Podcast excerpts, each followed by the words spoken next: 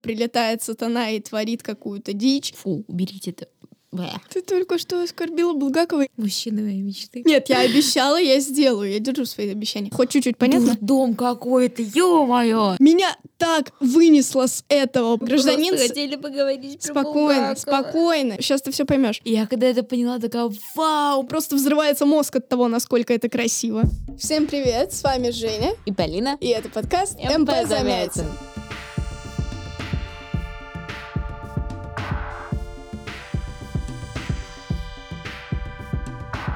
Мы готовимся к ЕГЭ по литературе. Я студентка первого курса журфака МГУ. А я в этом году заканчиваю 11 класс и собираюсь поступать на журфак. Сразу небольшой дисклеймер. Наш подкаст — это не полноценная подготовка к ЕГЭ по литературе. Мы просто помогаем вам. Поэтому, пожалуйста, читайте кодификатор, учите литературу в школе. Не надейтесь только на нас, но мы постараемся сделать вашу подготовку к ЕГЭ максимально приятной.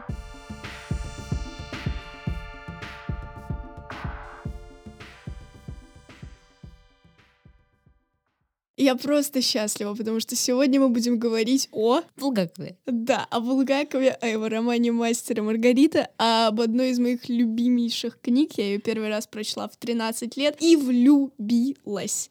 Да, сейчас мне для справок почти 19, а я все еще влюблена в Булгакова и в «Мастера и Маргариту». Полина, как у тебя впечатление? Читала ли ты? Я думаю, что читала. Что да, читала, но у меня, знаешь, чтение, оно а, было даже несколько стадий. Когда происходит вообще событие в Москве, я такая, господи боже, дайте мне этого побольше. Когда начиналась ветка Сиешо с этим древним Римом, я так и сидела, господи боже, можно как-нибудь это побыстрее закончиться? А когда была мастер Маргарита, знаешь, это было что-то среднее. Вот когда вот именно их любовная тема, то что вроде интересно то, что там Маргарита на метле летает. Хотя к этому у меня очень много вопросов, чисто с практической точки зрения. Вот, и в целом к ведьмам, которые летают на метле. Я, кстати, купила вчера себе молот ведьм. Вау. Я потом тебе расскажу об этом. И то есть, э, когда там подходит какая-то мистика, ты думаешь, господи, я хочу это читать, дайте мне этого побольше, а все остальные моменты, я такая, типа, фу, уберите это. Бэ.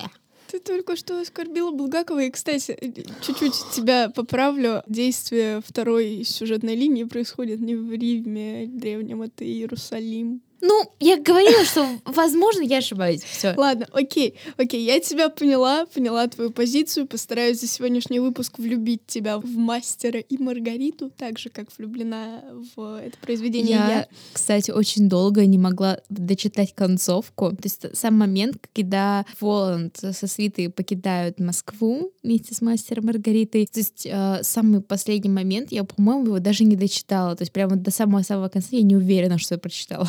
Ну, сегодня мы это узнаем. Мне было очень тяжело читать финал и эпилог, но, наверное, немного по другой причине. Мне было тяжело осознавать, что книга закончилась, что, О, что я это заканчиваю.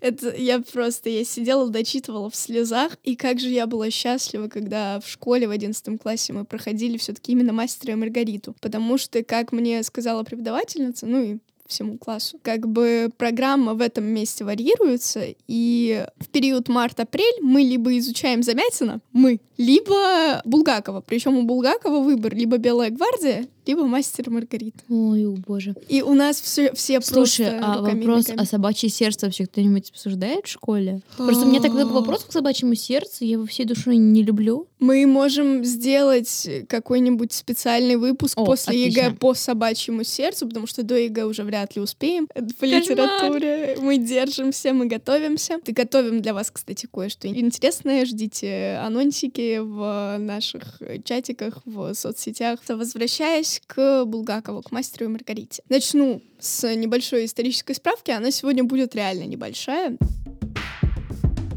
Я только скажу, что роман Булгаков писал уже на закате своего творчества и на закате своей жизни. Когда он умер, помнишь? Так, это 1946 Поздно, в 1940-м, только-только А, 40. начиналась война, Вторая мировая. Ну, Вторая мировая началась в 39-м, 40-й, понятно. И что касается хронотопа, то есть времени и пространстве в романе, и того, как оно там организовано. Период э, реальности и хронотоп в целом совпадают. То есть это тоже 30-е годы 20 века. Ну, слушай, по-моему, там роман же в 60 каком-то вышел. Там с публикацией, да, были жесть какие сложности, потому что как раз ближе к концу своей жизни я не буду сейчас называть конкретные даты, имена, потому что просто могу запутаться. Это очень сложная история. Но Но, ну, там какие-то траблы со Сталином были. в общем, да, Булгаков был в опале, если прям очень грубо говорить. Ну да, да. И у него были сложности с э, публикацией произведений, в том числе с э, «Мастером и Маргаритой», с публикацией и постановкой на сцене драм, он же еще и драматург. Да, да. А вообще «Мастер и Маргарита» интересная книга именно с точки зрения еще истории ее создания, потому что он же ее не дописал. Ну, то есть не, не организовал до конца. У него были черновики, но когда он умер, У меня, кстати, вторая дома часть есть романа... черновики Булгакова. Причем я ее увидела где-то на барахолке. Она стоила это что-то в районе 100 рублей. Хочу, хочу, хочу, хочу, хочу, хочу, Да хочу, я- хочу, хочу. Ты мне гуся сначала подари. Обязательно.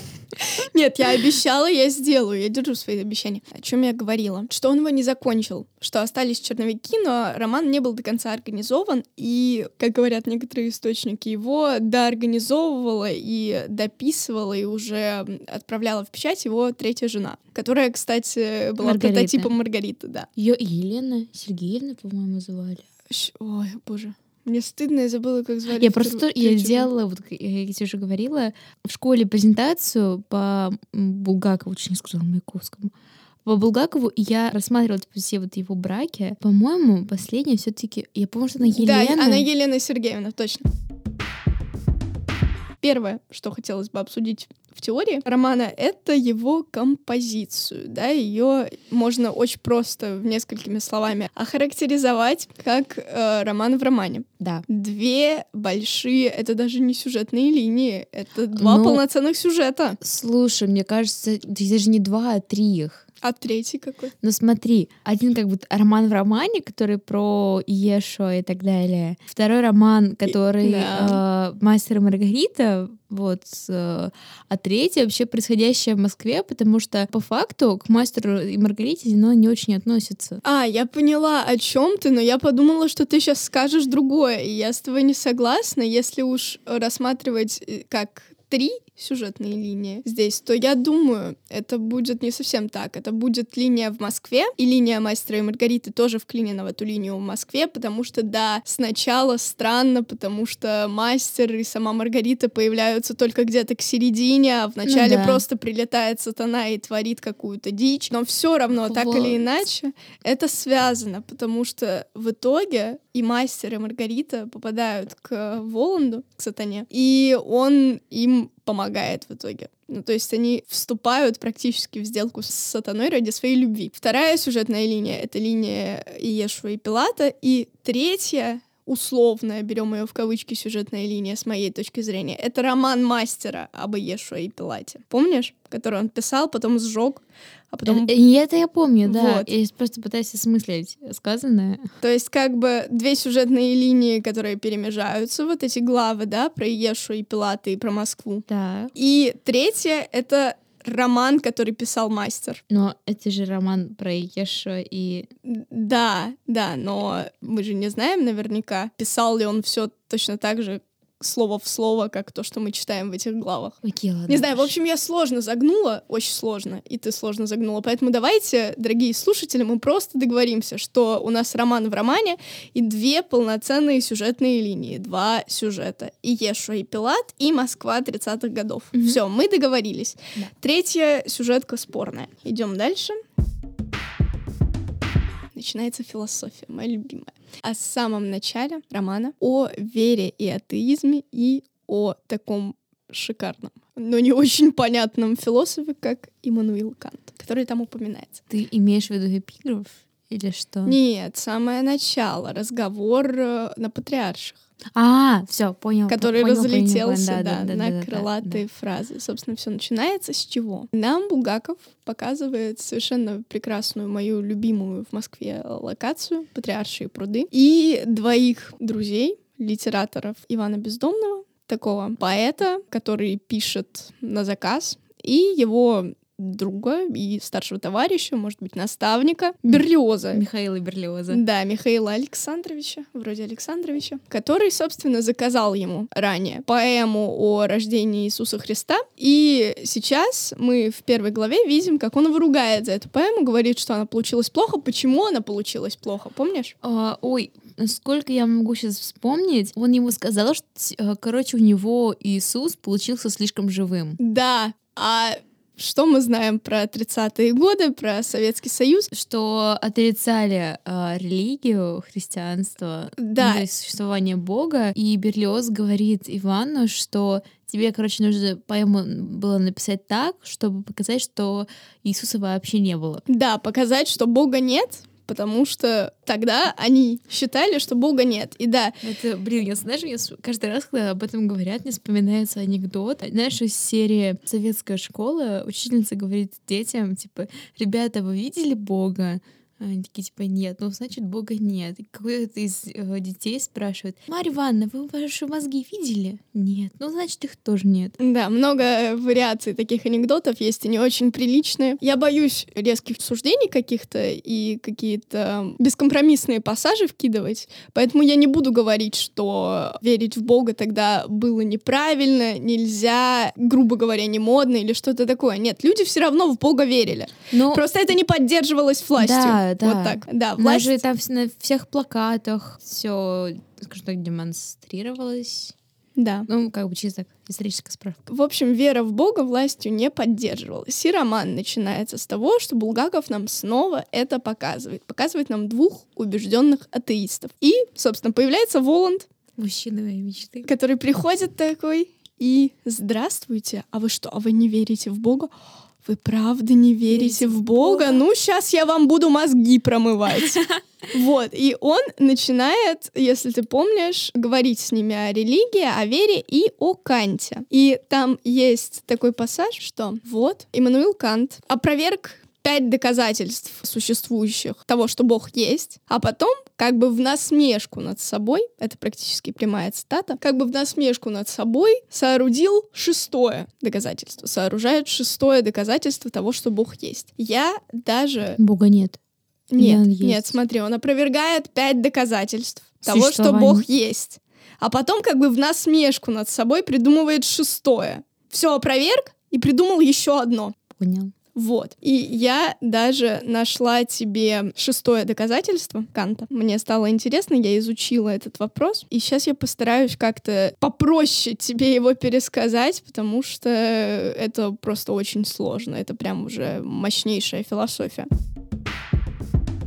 Э, Я думаю, ты знаешь, что пять доказательств бытия Бога, которые Кант опроверг, их приводил его предшественник, философ Фома Аквинский. Он все это опроверг и такой в насмешку над собой опять же соорудил шестое доказательство. В чем суть? Он выявил два тезиса. Первый. Все в мире живет по закону причинности, то есть ничто не происходит просто так, нет дыма без огня, у всего есть причина. Мгм. Логично. Второе. В редкие мгновения своей жизни и своей свободы человек не подчиняется этому закону. То есть, очень грубо и упрощенно говоря, да, все в этом мире происходит по каким-либо причинам, но так как человек свободен, иногда он может делать что-то без причины. Хоть чуть-чуть понятно? Дурдом какой-то, ё-моё! Ну, хотя бы приблизительно. Ну, окей, это я поняла. Окей, вот.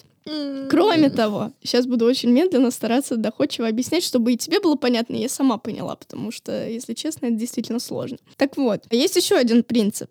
На территории государства, у которого есть свои законы, его законам им не подчиняются только те лица, у которых есть право экстерриториальности то есть дипломатический корпус. В общем, если это все упростить, то получается тот же второй тезис. Как бы есть законы и причины действий человека, законы, по которым он обязан жить, но в моменты своей, когда он осознает свою свободу, он может их не соблюдать. Вот как-то вот так. Так вот, получается, что человек не подчиняется основному закону ну, нашей Вселенной, а это значит, что он не является ее частью. То есть, если человек не подчиняется основному закону Вселенной, он не является частью Вселенной. То есть, у нас есть, у людей, есть статус экстерриториальности, то есть в этом мире мы посланцы. Сейчас я объясню про то, что было до этого, про государство. Если ты, например, э, Мы гражданин... хотели поговорить про Спокойно, Булгакова. спокойно. Сейчас ты все поймешь. Вот представь такую ситуацию. Ты гражданка США.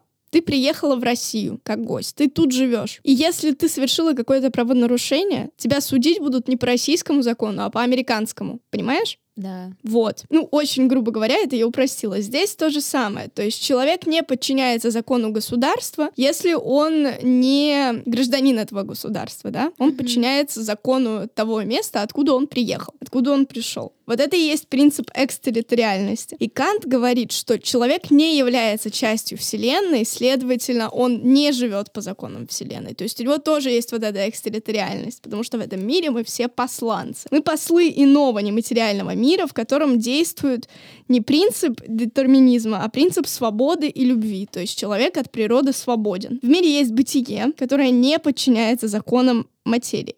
И Следовательно, из всего вышесказанного, из экстерриториальности, из человеческой свободы постоянной, можно сделать вывод, что если мы свободны, значит Бог есть. Ничего не понятно, но это Кант. Это нормально. Можно мы поговорим про Булгакова? Да, вот это все, вот это все, это просто еще одна историческая справка к тому, о чем идет речь в первой главе романа на Патриарших прудах. И интересно в этом разговоре, что когда Воланд рассуждает о Канте, Берлиоз вступает с ним в полемику, да, начинает спорить. И, во-первых, Воланд говорит, что там как-то у него это мелькает совершенно непринужденно, что вот я когда с ним завтракал, на завтраке у Канта, А, мы с ним да, это да, да, обсуждали. да, да. И это как бы первый такой звоночек в голове у Берлиоза и у бездомного, что что-то тут явно не так, что Воланд какой-то очень странный. Они же э, думали, что он сумасшедший. Да, они подумали, что он сумасшедший, и еще одна фраза, которая тоже стала крылатой, когда бездомный как-то на это Воланду намекает, что как бы, ну, ты явно, у тебя не все дома. А, он как раз спрашивает, бывали ли в сумасшедших домах. Он говорит, бывал я в сумасшедших домах, но не удосужился спросить у профессии, что такое шизофрения, и как бы вы сами у него спросите. А потом бездомный Да. попадает в больницу, Ну, слушай, там же очень много намеков на то, что вообще будет происходить. Да, конечно. И про Аннушку, которая разлила уже подсолнечное Боже, масло. это, мне кажется, самая стассируемая вещь, за исключением э, вот того речи про Достоевского, которая мне на шопере, кстати, написана. Достоевский умер, сказала девушка. Протестую. Да. Достоевский бессмертен. Да, протестует бегемот. Достоевский бессмертен. Это прекрасно. Кстати, об образах свиты Воланда и о том, кто эти существа на самом деле, мы с тобой еще поговорим. Так вот, вообще о разговоре на патриарших можно делать отдельный выпуск, потому что там все можно на цитаты растащить, да? Когда Да. Э, Берлиоз спрашивает, а вы же, наверное, знаете, какой смертью я умру? Он говорит, да, вам не грозит, типа, утонуть или что-то такое, вы умрете другой смертью. Может быть, вы знаете, какой? Да, вам отрежут голову. И он спрашивает, кто? Враги? Интервенты? Нет, русская женщина, комсомолка. Вот, и тут начинается вот эта история про Аннушку, а возвращаясь к Канту, когда они это обсуждают, и вот Воланд говорит про завтрак, э, бездомный, который все это время просто слушает, он периодически просто вставляет какие-то фразы. И вот он вставил, типа, а я бы э, взял Канта, да за такие изречения года на три в лагеря на Соловки. И э, Воланд начинает ему говорить, да, да, я согласен, а итог этого всего разговора, ну, до того, как э, Берлиоз все-таки попадает под трамвай и умирает, да, он говорит, напоследок, если вы в Бога не верите, хотя бы поверьте в то, что дьявол существует. Боже, Потому что он сам дьявол есть. Да, ну, это я- понятное дело. Я, кстати, вот насчет этого э, Он говорил. да, что э, типа если человек сам управляет своей жизнью и вообще человек хозяин всего, то а, каким образом он может, ш- чтобы руководить чем-то, нужен хоть какой-то план. Ну, хотя бы лет на Э, Да, тысячу. ле- лет на тысячу. Вот, а как, типа, вы же не знаете, что произойдет завтра, то есть каким образом вы можете управлять вообще всем. И Берлиоз такой, типа, блин, задумался. Ну вот, да. А потом, когда э, Берлиоз умирает, это как спусковой крючок. Запускается механизм, и в Москве начинает происходить просто Вакханалия. лютейшая дичь, да, полнейшая вакханалия. И здесь, прежде чем перейти к теме любви, которая преодолевает все преграды и проходит через все препятствия, я хочу поговорить о мотиве наказания. Ха-ха-ха-ха-ха-ха-ха. Так вот, мотив наказания. Я думаю, ты понимаешь, что вот эти все беспорядки и скандалы Воланд и его свиты чинят в Москве не потому, что э, им скучно, а потому что они наказывают безнравственных москвичей. Ну, не совсем, потому что когда мы это проходили в школе, нам это подносилось так, что почему вообще Воланд изначально приезжает в Москву? Потому что а, он проверяет, действительно ли люди, которые живут в Москве, ну, погрязли, скажем так, в своих грехах, вообще насколько сильно все запущено. И, то есть, во время представления, собственно, это все дело и проверяется. То есть, да, люди, а, как и до этого, и тысячи, миллионы лет назад, были падки на деньги, на какое-то имущество, красивые вещи и так далее, но но при этом они все еще остаются, ну, если так можно сказать, милосердны, когда ведущему, уж не, извините, не помню, как его и зовут вообще фамилию и так далее, отрезает голову, и э, кто-то из зала кричит, типа, верните ему голову на место, типа, как так вообще можно? И то есть все происходящее в Москве это не какое-то наказание, а проверка вообще людей на нравственность. Он их проверяет, но он же наказывает безнравственных. Ну, в этом плане, да. Вот, это я и имела в виду. А, да, а действительно. Он в Москве смотрит на людей и по мысли сатаны, и в целом по мысли, уж если мы так далеко зашли, по христианской мысли, один из страшнейших грехов — это отсутствие милосердия. Да? Вспоминаем заповедь «возлюби ближнего своего, как самого себя». Это тоже связано с милосердием и с э, всеобщей любовью ко всем. И если мы уже сужаемся до контекста романа, по мысли Воланда, тоже самый страшный грех для людей — это отсутствие милосердия. И вот как раз во время этого представления в варьете, когда вся эта жесть происходит, он сидит там на кресле и разговаривает с Фаготом. И он говорит, да, люди испортились, в целом люди как люди, люди-то все те же, но Квартирный вопрос только испортил их. Но милосердие все еще иногда стучится в их сердца, как раз вот после этой ситуации с э, оторванной головой, которую просит представить обратно. Он это говорит. Вот, а немилосердных, грешных, погрязших в безнравственности людей он действительно наказывает. И мы дальше разберем эти примеры. Как раз, чтобы их разобрать, я хочу перейти к основным персонажам.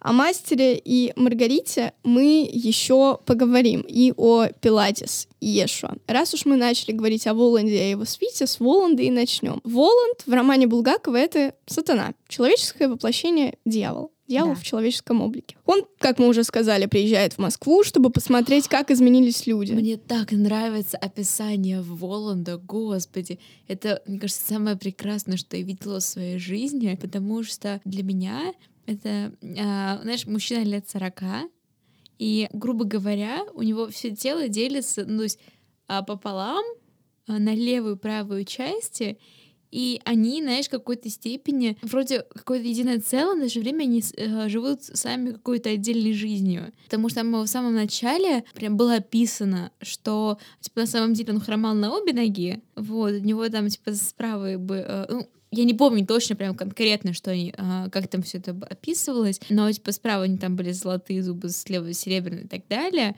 Вот ты смотришь такой, вау, такой экстаз прям. Ты смотрела экранизацию 2005 года? Который сериал? сериал? Да. Вот там Волан с моим Воландом не сошелся. Вот я поэтому и говорю. Ну, не знаю, я просто фанатка Басилашвили, Нет, поэтому там... считаю, что Воланд прекрасен в его а, исполнении. Просто в моем понимании он был, во-первых, э, более худой, а во-вторых, он был э, помладше, чем он там есть в сериале. Может быть, не знаю, мы никогда этого не узнаем. Это был абсолютно шикарный э, Коровин, Коровьев и Бегемот. Коровьев, да. Коровьев и Бегемот. Там актерский состав просто шикарный. Да. Абдулов, Басилашвили, кто-то Ну, кстати, еще. я потом смотрела кусочки интервью с ними, вот не помню, честно, не помню актера. У меня вообще отвратительная память на фамилии, который играл Бегемота. Ой, там несколько их было. Там был тот, а. который в костюме, он... Э, Бегемота, который вот Бегемот, который с коровьем тусил Баширов.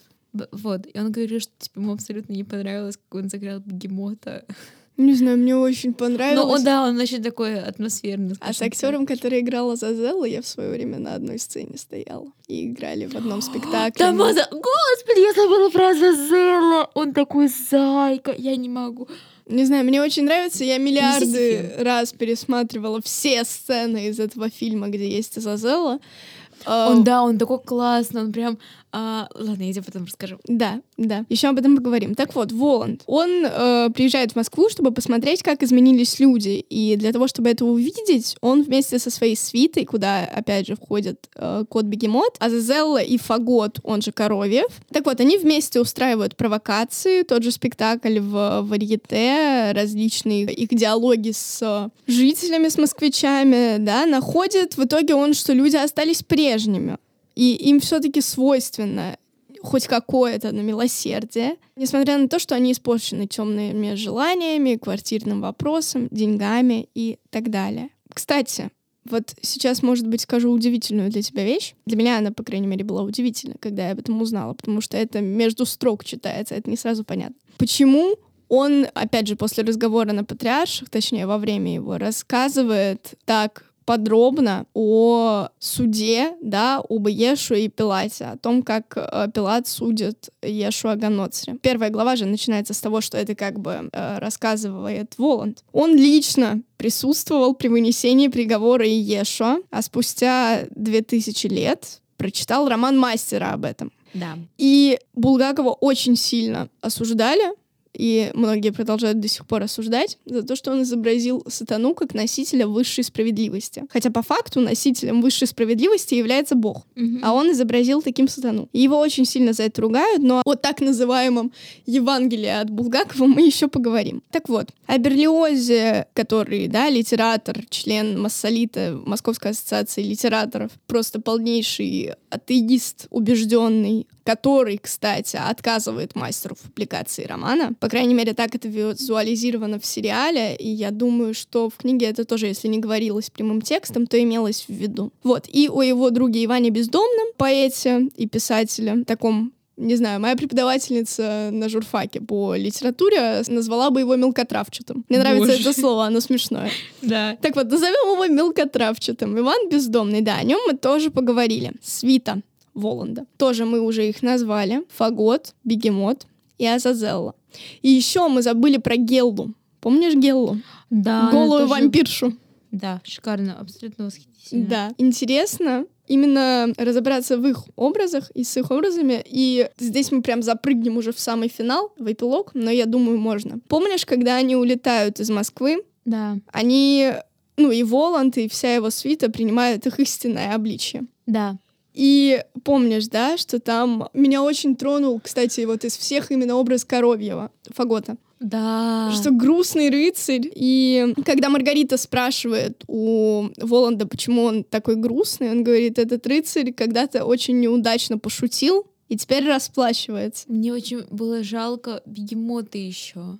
Бегемот, да, он там тоже изображен как Паш. Мальчик Паш, Да. который типа очень грустный. Такая, о боже. Они там все грустные. Азазелла, кстати, Азазелла — это единственное неприукрашенное демоническое имя. То есть все имена реальные, то есть Фагот.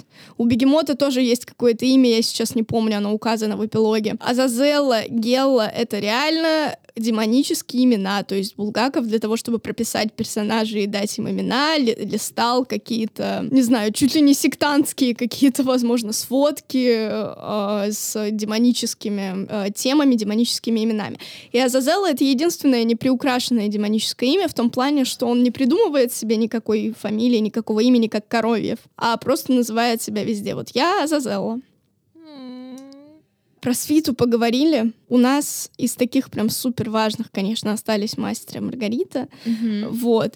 А, Но опять же, о них вот прям чуть-чуть попозже. Буквально в следующем, не знаю, в следующий абзац, это если бы мы текст писали. В следующем кусочке нашего диалога. Вот, я еще хотела сказать про Стравинского. Помнишь, кто это?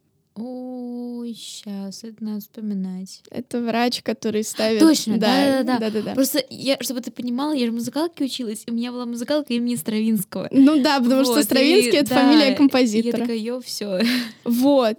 И здесь Стравинский — это профессор медицины, который, собственно, и ставит э, бездомному диагноз шизофрения. Ну и кроме того, там есть администрация театра Варьете, да, есть Степа Лиходеев, которого э, отправляют отправляют Э, в Ялту. Ялту. Да, есть римский финансовый директор, есть Варенуха, которого в итоге кусает Гелла, и он превращается в а, вампира. Меня тоже укусит Гела.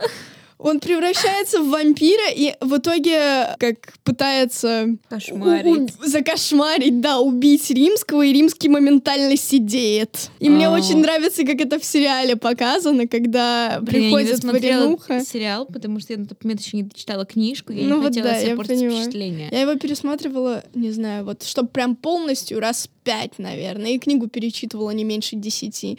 Я говорю, я повернута на Булгакове, в частности, на «Мастере и Маргарите». Так вот, и в сериале это очень круто показано. Там вот эта сцена, когда приходит Варенуха, и Римский у него спрашивает, где ты был? Да я тебя обыскался, да уже ночь на дворе, да ты что вообще? И Варенуха сидит такой, прям очень неестественно себя ведет. Потом Римский смотрит и видит, что у него типа там же лампа, и видит, что он не, обра- не отбрасывает тени. И все, у него начинается паника, к нему тянется варенуха своими загребущими ручками. Там все темнеет, влетает Гелла, и Римский сидит такой, и моментально просто у него волосы Вау. становятся белыми. Это вау. Вот, простите меня, возможно, это не имеет прямого отношения к ЕГЭ, но просто сериал, о котором мы говорим, 2005 года, он Ну, Кстати, если вам влом читать или прям времени совсем нет, то посмотреть сериал тоже можно, потому что, а, как мне кажется, там основная суть все-таки пересказана. Он да, очень близок к тексту. Да, он очень близок к тексту, поэтому, мне кажется, сериал, там сколько, по-моему, 12 серий? Да, да, и каждая минут по 40, поэтому ну, я да, думаю... если смотреть на ускорение 2х, как я обычно делаю, то есть за пару часов посмотреть можно.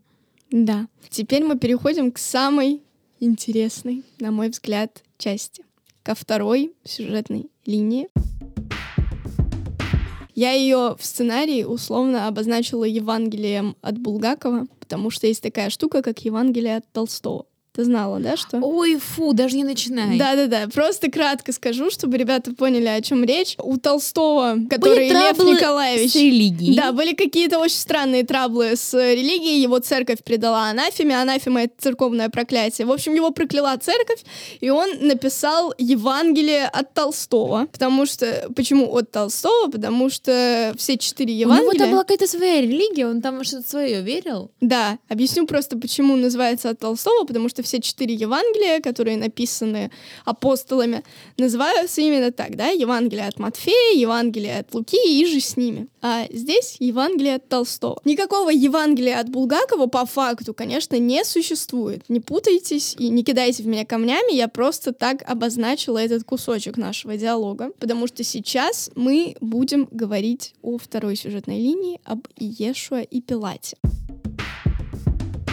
Давай, может быть, ты кратко напомнишь, в чем там суть, в чем смысл, что происходит. И Ешо — это бродячий философ, который... Ой, я не помню, за что конкретно его, ну, скажем так, схватили, задержали. По-моему, за какие-то речи перед храмом, что там, по-моему, торговать... Падет храм старой веры и наступит период безвластия. Вот, да. И его приводят к Пилату, Понтию Пилату. Там у них происходит э, диалог, и Иешуа называет э, Пилата добрым человеком и всех вообще добрых, добрыми людьми. Пилат этому очень удивляется, потому что, ну, во-первых, он не самый добрый человек, а, по-моему, крысол... Крысобой. крысобой, который привел как раз-таки э, Иеша, он тоже называет э, добрым человеком, хотя он там убийца, не убийца, вообще непонятно кто он. Ну, короче, Пилат проникается к Иешуа. Потом, когда происходит казнь Иешуа, там ведут троих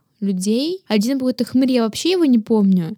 Второй был Вар-Раван, который убил кого-то, и был как раз-таки Иешуа. И там был какой-то праздник еще в этот день. П- видите? Пасха. Э, Пасха, да. И по этому поводу решается, кого отпустят. Одного из троих, Одного да, из страны, отпустят в троих, честь э, праздника. да, должны отпустить. И Пилат выбирает отпустить Ешо, потому что он никому ничего не сделал, просто стрёмные речи задвигал и все. А Варавана на минуточку человека убил, но остальным правителям Иерусалима Нет. Он Ершалаим. И да, там не правитель, там он разговаривает, я тебе просто немножко помогу. Ам, он действительно проникается к Иешуа, при том, что э, ему в какой-то момент начинает становиться близко его философия, и он удивляет его тем, что условно говоря, читает его мысли, видит, что он хочет позвать собаку, потому что Пилат двигал в воздухе руками, как будто ее гладит, а для него действительно самое дорогое существо в мире — это его собака. Ванга. Да, он безумно ее любит, и действительно никого дороже ему нет. И да- даже когда он ее гладит, у него пропадает головная боль. И вот он говорит, что у тебя очень сильно болит голова, ты очень плохо себя чувствуешь, тебе сейчас абсолютно не до меня, так зачем ты себя мучаешь? И говорит, типа, не переживай, позови свою собаку, я вижу, что ты хочешь позвать свою собаку. В общем, Пилат реально проникается им, и так как в честь Пасхи действительно одного из троих разбойников, условно говоря, которых должны были казнить, положено отпустить, он разговаривает с По-моему, священником он разговаривает. первосвященник, да, первосвященник Иосиф Каифа, если я не ошибаюсь, его Да, зовут. да. Да, разговаривает с Каифой и говорит, что отпустить нужно Ешуа, потому что он безобидный философ, он действительно никому ничего не сделал, но У него на тот момент, сколько я даже понимаю, учеников-то там один-два обчелся. у него Или вообще, вообще их да, нет. у него типа есть Левий Матвей, сборщик податей, который бегает и все за ним записывает, Все. Да, и там есть фраза, когда он говорит, ну, ходит там за мной один с козлиным пергаментом. Однажды я заглянул ему в этот пергамент и ужаснулся, потому что решительно ничего из того, что он там написал, я не говорил. Вот, это, кстати, намек Булгакова на то, что в Евангелии, в оригинальном, ну, в оригинальных Евангелиях очень много чего переврали, но это как бы не столько даже вина апостолов, а просто когда ты описываешь и пишешь о том, что происходило в реальной жизни, у тебя все равно то, что написано, будет отличаться от реальности.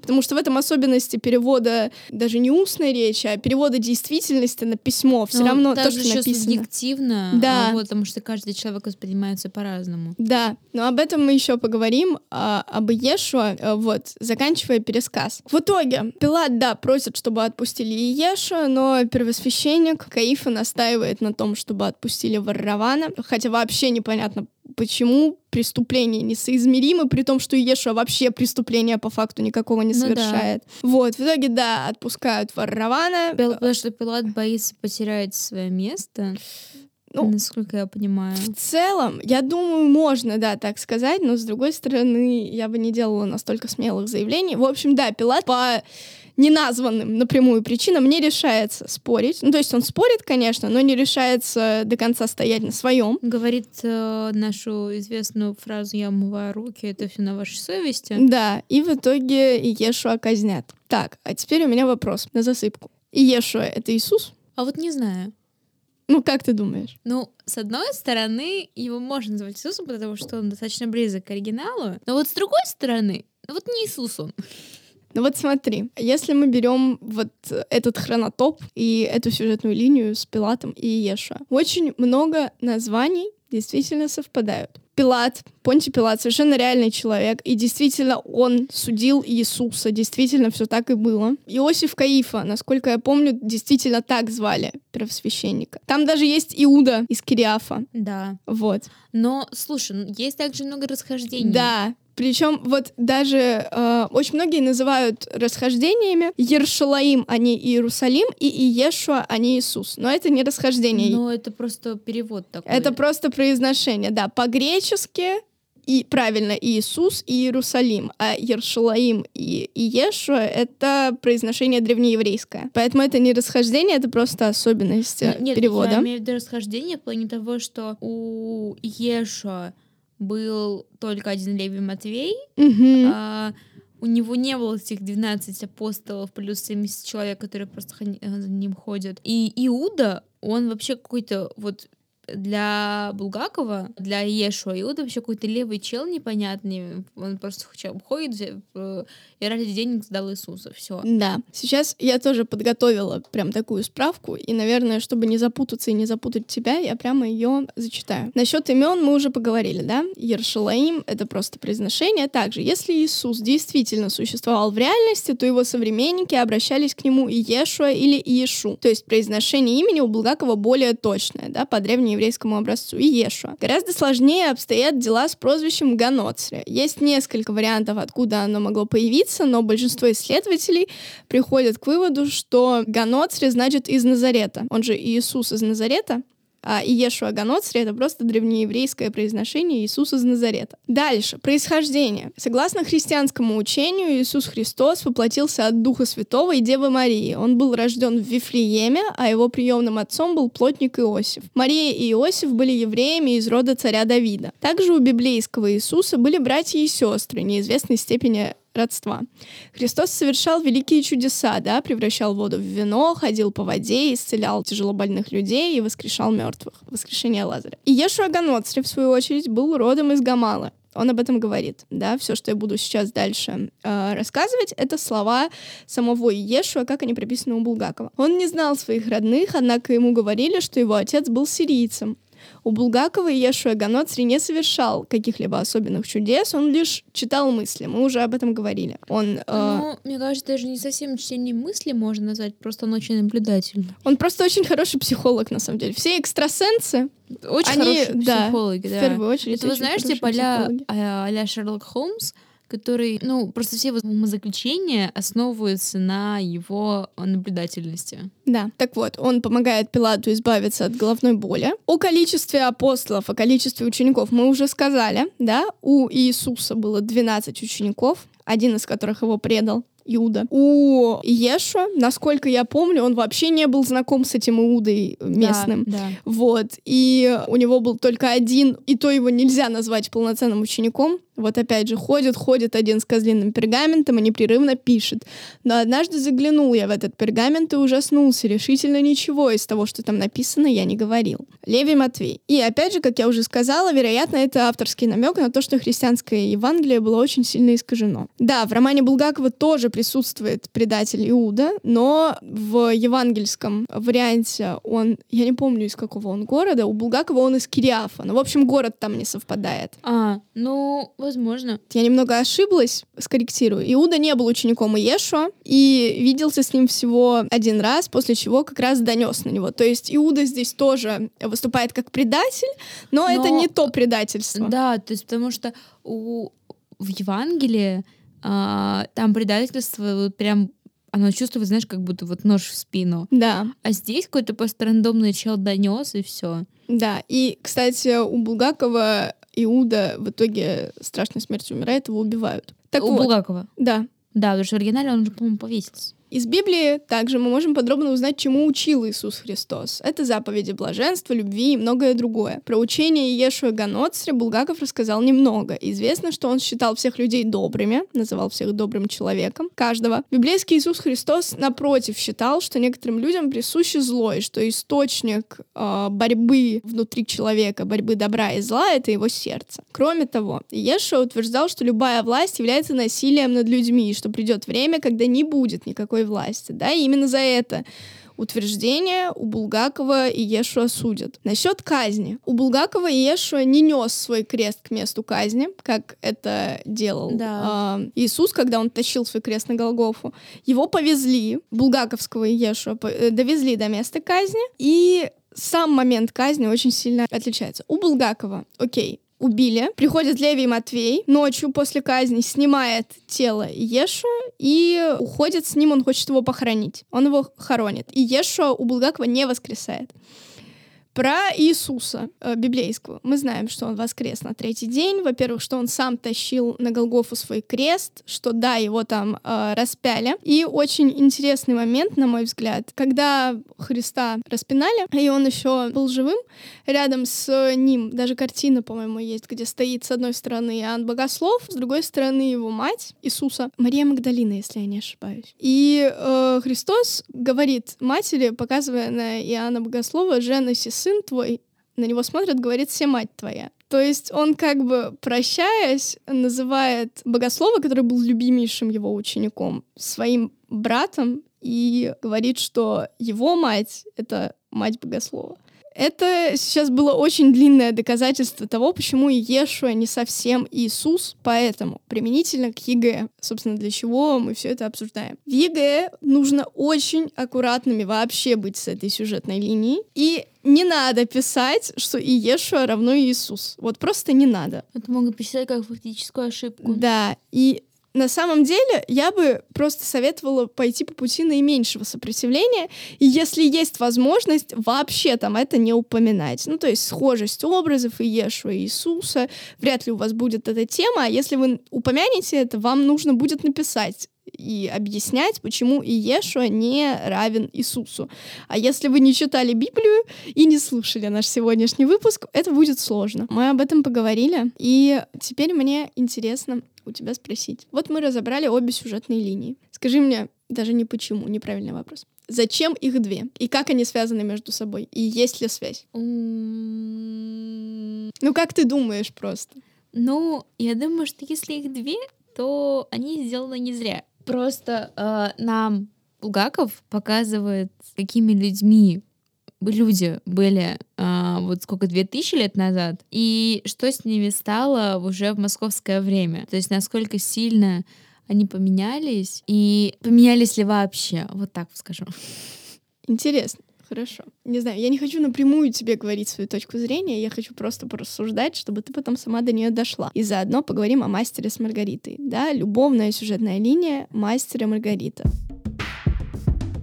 С мастером мы в первый раз знакомимся, когда он перелезает в соседнюю палату психбольницы к бездомному и, собственно, рассказывает всю свою историю. Я так не люблю этот диалог, потому что... Ну, это монолог Ну, практически. не-не-не-не, там же в самом начале, когда Иван Бездомный представляется поэтом, я до сих пор, вот может, мы в школе разобрали, что вот где-то какие-то лекции слышала, для меня абсолютно отвратительно фраза мастера, когда Иван Бездомный говорит, что вот он поэт, мастер его спрашивает, типа, вообще нравятся ваши стихи, какими вы их, скажем так, характеризовали, и Бездомный говорит, что эти стихи ужасные, и мастер ему говорит, не пишите больше. И я вот не знаю, у меня такое отвращение в этот момент вызывает мастер. Да, возможно, бездомный пишет под заказ, ну типа с кем не бывало. Но все равно, ну, нельзя говорить человеку, что вот, не пиши. А я в этой фразе вижу, опять же,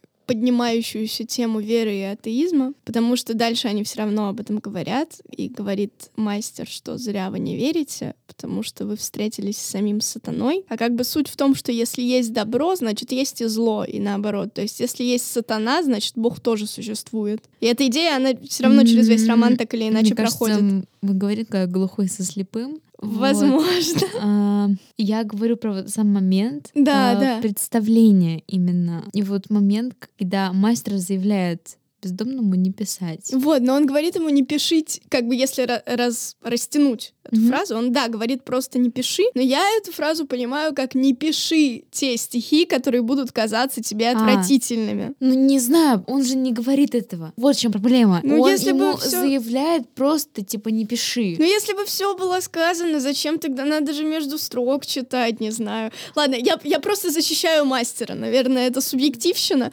Вот, То я... есть меня отвращение мастера вызвало вот только вот в этом моменте.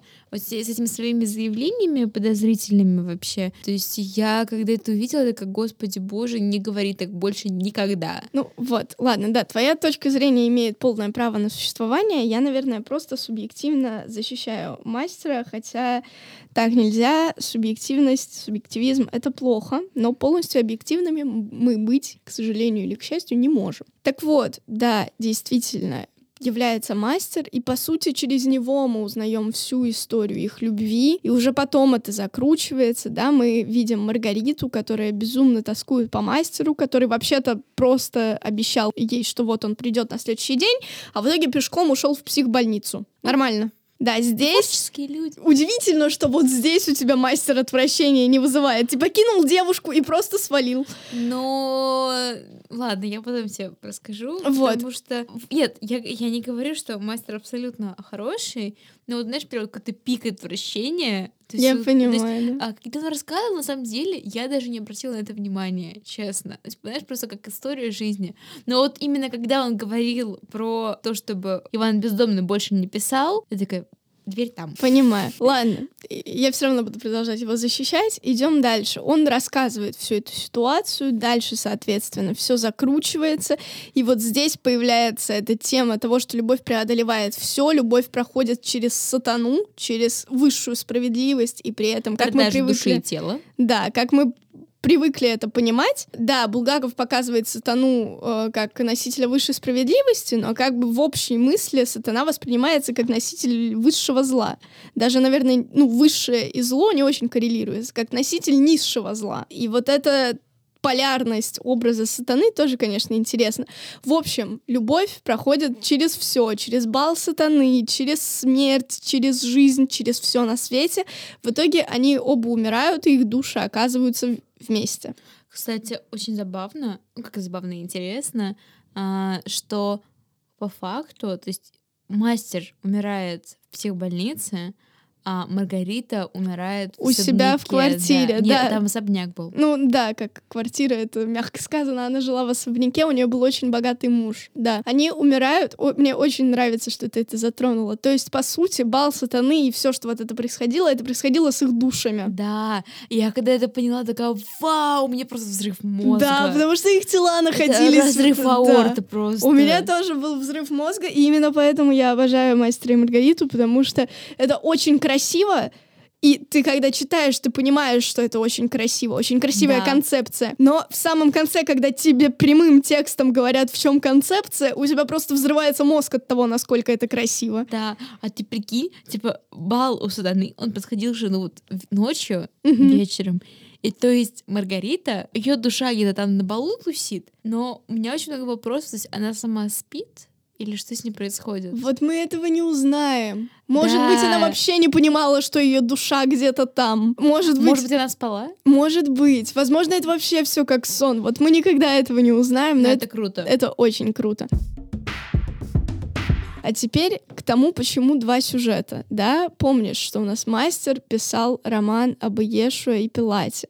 И мастеру не разрешили опубликовать этот роман, не разрешил вероятнее всего, да, Берлиоз. В итоге он его не публикует, сжигает, а потом вот эта великая фраза «рукописи не горят», и ему достают из огня, из камина э, Это я эту книгу. помню, но в то же время я так смеялась, потому что у нас же ходит куча мемов с Гоголем.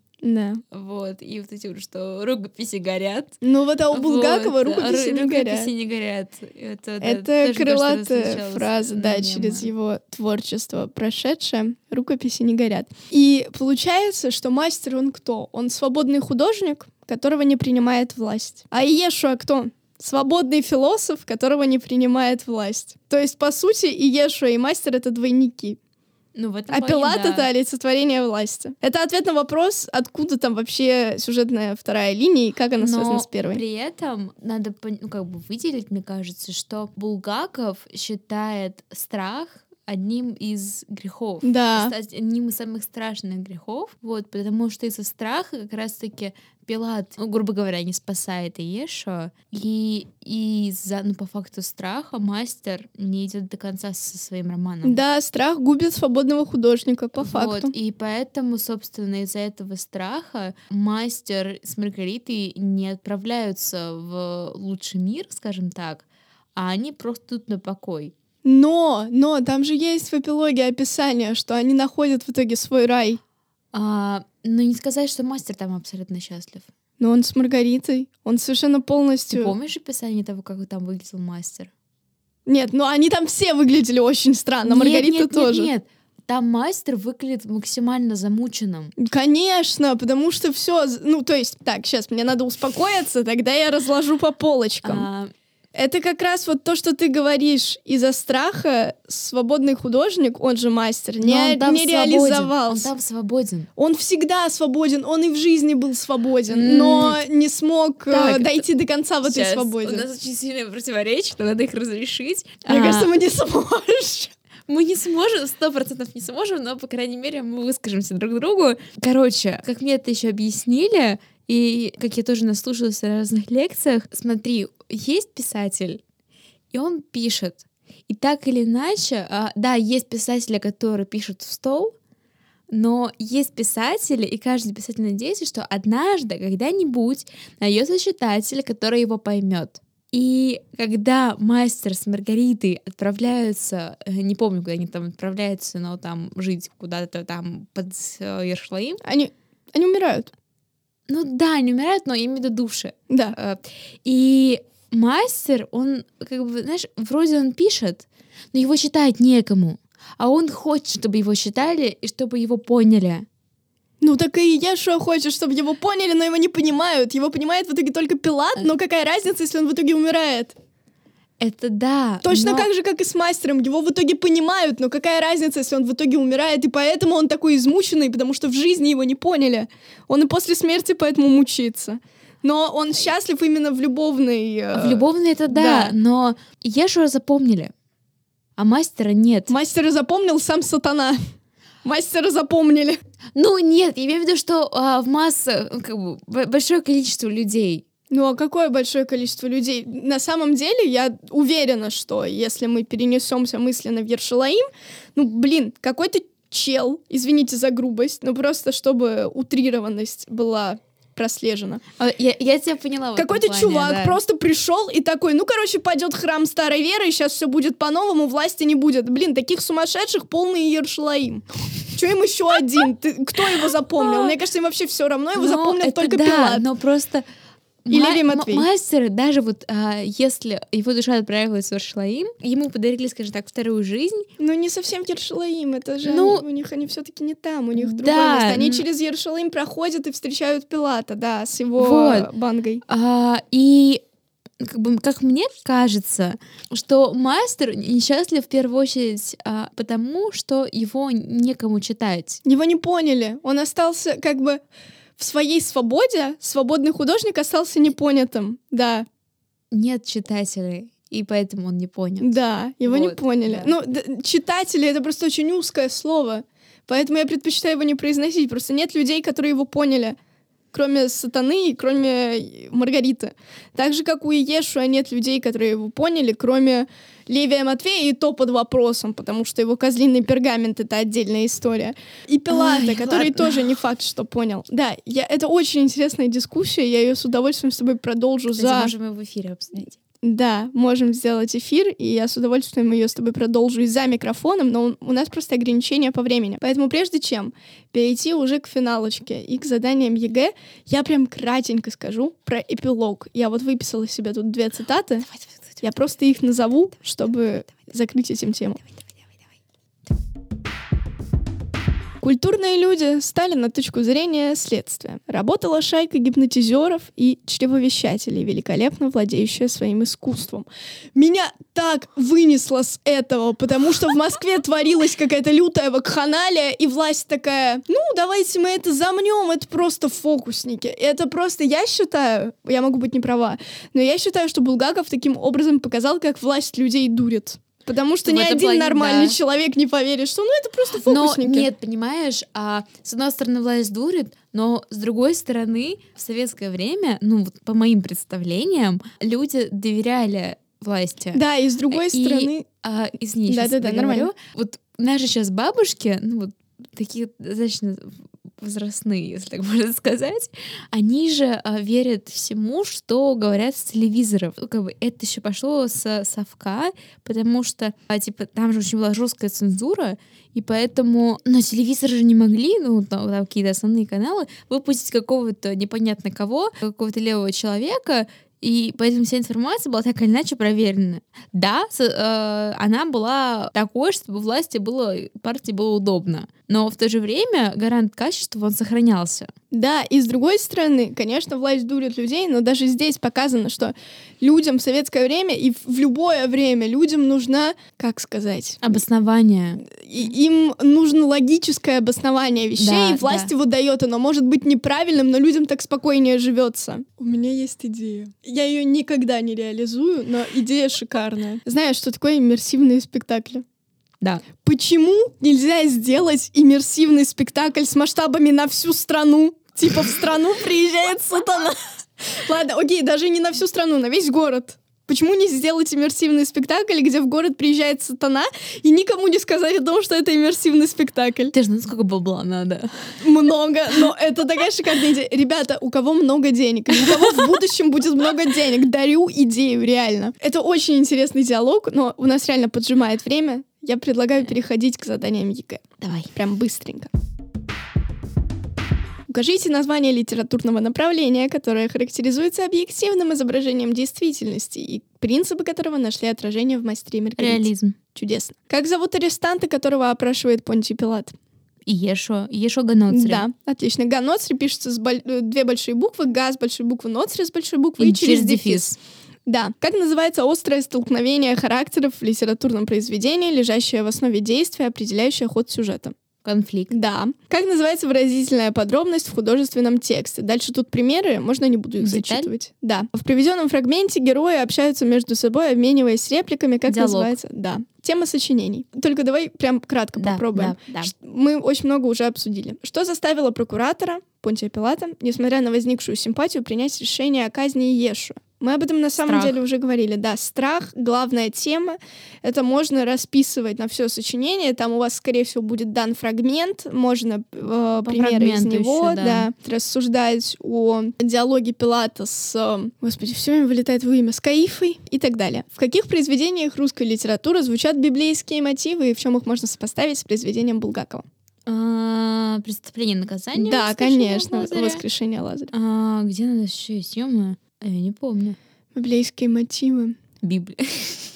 Ну, кстати, я не знаю, можно, можно назвать библейским мотивом. Гранатовый браслет, да светится имя твое. Ну, не знаю. Вот, ну это прям притянуто за уши, но я думаю, что можно Ну, притянуть. вот, да, Это на- если надо, забыл знаешь, преступление и наказание. подумать. Да, и там, нет, на самом деле, если бы у меня была возможность написать такое сочинение, я бы написала по гранатовому браслету, у меня много идей, как это можно раскрыть. Но вот именно через фразу «да светится имя твое», через э, вечную любовь, которая Слушай, а в может Библии. быть, как-нибудь через «Войну и мир» там чем-нибудь можно по... Ну, там христианский мотив, а, как бы пацифистский. Ну А, да, в целом. Тоже можно. Но самое вот то, что первое напрашивается, Или это, преступление конечно, да. Так, как зовут героиню, о которой рассказывает Ивану Мастер? Маргарита. Да.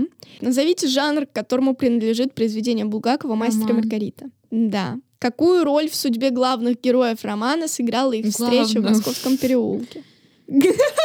Ну, по сути, это начало их любви. Основную. Там можно, не знаю, выучить и закинуть цитату, типа «Любовь выскочила на нас, как вор из темного переулка, она поразила нас так, как поражает финский нож». Красота. Мне очень нравится эта цитата. Так, хорошо. Каких героев русской литературы, как и персонажей романа Булгакова, воскресила любовь? Раскольников. Да, Раскольников и Сонечка. Надо еще, еще, еще подумать. Не знаю, опять же, есть вариант притягивания за уши. А, Выстрел. Ну нет, там... Я думала о войне и мире и о Пьере, но это не столько воскрешение, сколько он нашел себя в любви. Он весь роман искал себя А и нашел себя с нельзя ли, Наташей. э, как это по-русски? Наедине себя?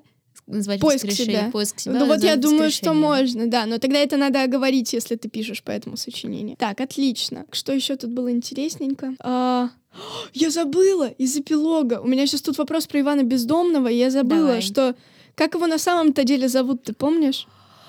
А, его, э, Иван, напомнил фамилию. Иван Николаевич Панырев. Вот, да, да, это Панырёв. второй мой любимый момент в эпилоге. Там описывается его внешность уже повзрослевшего уже мужчины а, средних лет. И что вот этот мужчина часто сидит на той самой скамейке на Патриарших прудах. Это сотрудник Института истории и философии профессор Иван Николаевич Панырев.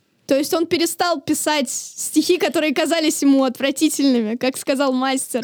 И он стал другим. Он все равно пишет, но уже другие стихи и другие работы. Вопрос теперь. Сочинялка. Какую роль в судьбе Ивана Бездомного сыграла описанная встреча, имеется в виду встреча с мастером? Поворотную. И вот можно как раз тут говорить об эпилоге, что и о твоей Да, ты можешь да, даже да. свою вот эту пик ненависти к мастеру в этом моменте рассматривать с двух сторон. Что, с одной стороны, да, вообще ужас, как можно так говорить, отвратительно, фу, дверь там.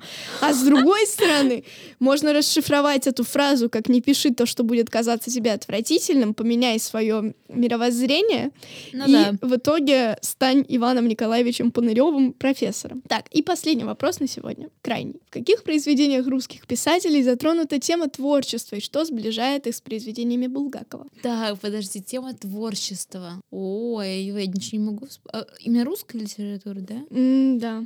А, в каком произведении у нас кто-то что-то пишет? Ну почему обязательно пишет? Это может быть любое творчество. Например, не знаю, статья Раскольникова — это тоже творчество, Ну конечно. вот, блин, просто вопрос на самом деле очень размытый. Ну вот да, тема творчества. Так-то можно и гранатовый браслет привязать, потому что, ну, лунную сонату... Ой, не сонату, там не лунная, там соната номер два. Э, сонату номер два э, Бетховен писал. Это же как акт творчества, вот, который проходит через э, весь рассказ. А мысли Обломова можно назвать творчеством? Да, я думаю, что можно. Еще творчество, творчество, творчество. Просто сходу реально очень сложно придумать. Творчество, творчество, творчество. Просто, знаешь, на самом деле, что называть творчеством? Вот, возможно, мы сейчас снова уйдем в философию куда-нибудь. Но жизнь и творчество — это тоже творчество. Ну вот да. А, там же можно стихи приплетать? Конечно. Пушкин, памятник. Ну, это стихи. И что дальше? Ладно, окей. Ты а, не хочешь сказать, ей произведение русской литературы? Нет, нет, нет, просто, ну, зависит от вопроса. У тебя может быть вопрос именно прозаическое произведение. Но там вопрос, Да, который ты задала, да. его нет. Но, Окей. то есть, по факту, можно что-нибудь из э, стихов приплести, потому что, ну вот, именно прозаический текст, где будет раскрыто, ну, то есть, или так, иначе затрагивается тема творчества, вот я сейчас не могу Но придумать. ты не забывай, что тебе еще памятник в таком случае нужно будет с э, мастером и Маргаритой сопоставлять.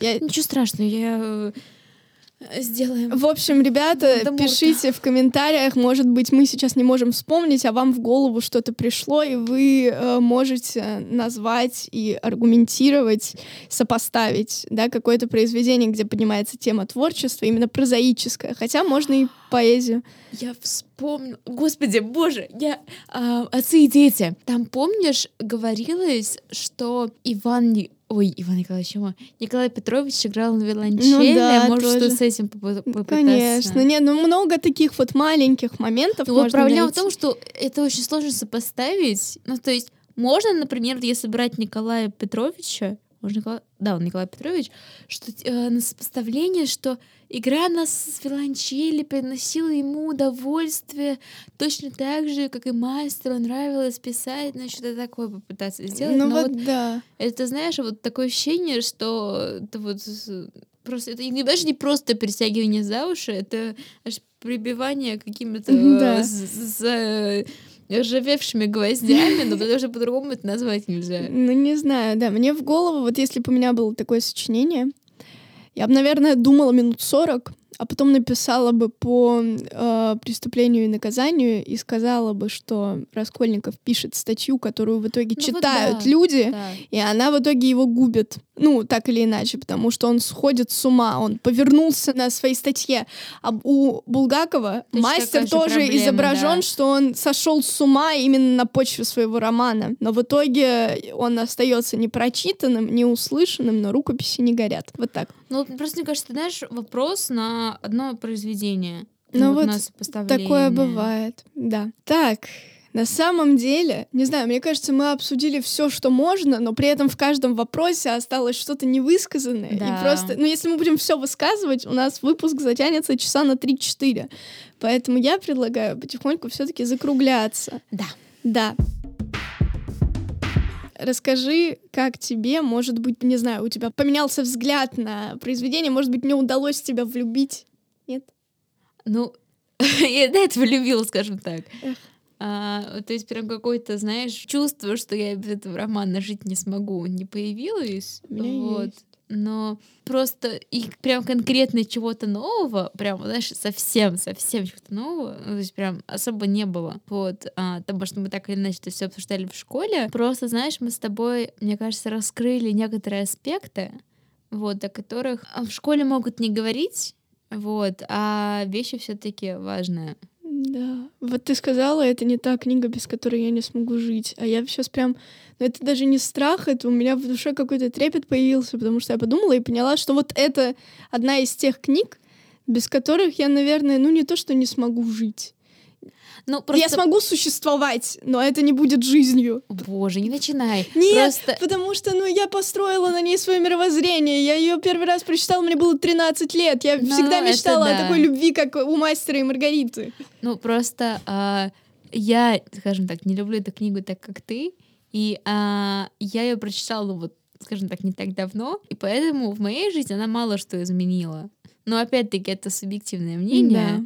Вот, я, например, не могу себе представить без Рэя Брэдбери. Ну вот, так есть у каждого человека такие книги. Пишите в комментариях, есть ли они у вас и что это за произведение. Будет очень интересно прочитать. Так, ну а прежде чем попрощаться, я прям кратко подведу итог. Да, действительно, мы сегодня раскрыли очень многие вопросы, которые вам, наверное, не раскрывали так глубоко в школе. Поговорили о том, почему «Мастер Маргарита» Булгакова — это роман в романе, почему там именно такие и именно две сюжетные линии, как они между собой связаны. Обсудили темы любви, преодолевающие все препятствия, темы веры и атеизма, э, мотив наблюдения за людьми, да, мотив наказания грешных людей. Ну, если прям обобщать. Поговорили о том, почему Ершалаим и линия Иешуа с Пилатом у Булгакова — это не совсем Иерусалим и история Иисуса Христа в Библии, поговорили о том, чем они отличаются, обсудили задание ЕГЭ, и я думаю, на этой, не знаю, почему-то мне хочется сказать печальной, хотя она не особо печальная. В общем, на этой ноте предлагаю завершать. Да, я поняла, почему она печальная. Вот как книга закончилась для меня, и мне было очень грустно, так и эпизод для меня заканчивается, и мне очень грустно. В общем, с вами была Женя И Полина? и подкаст МП Замятин.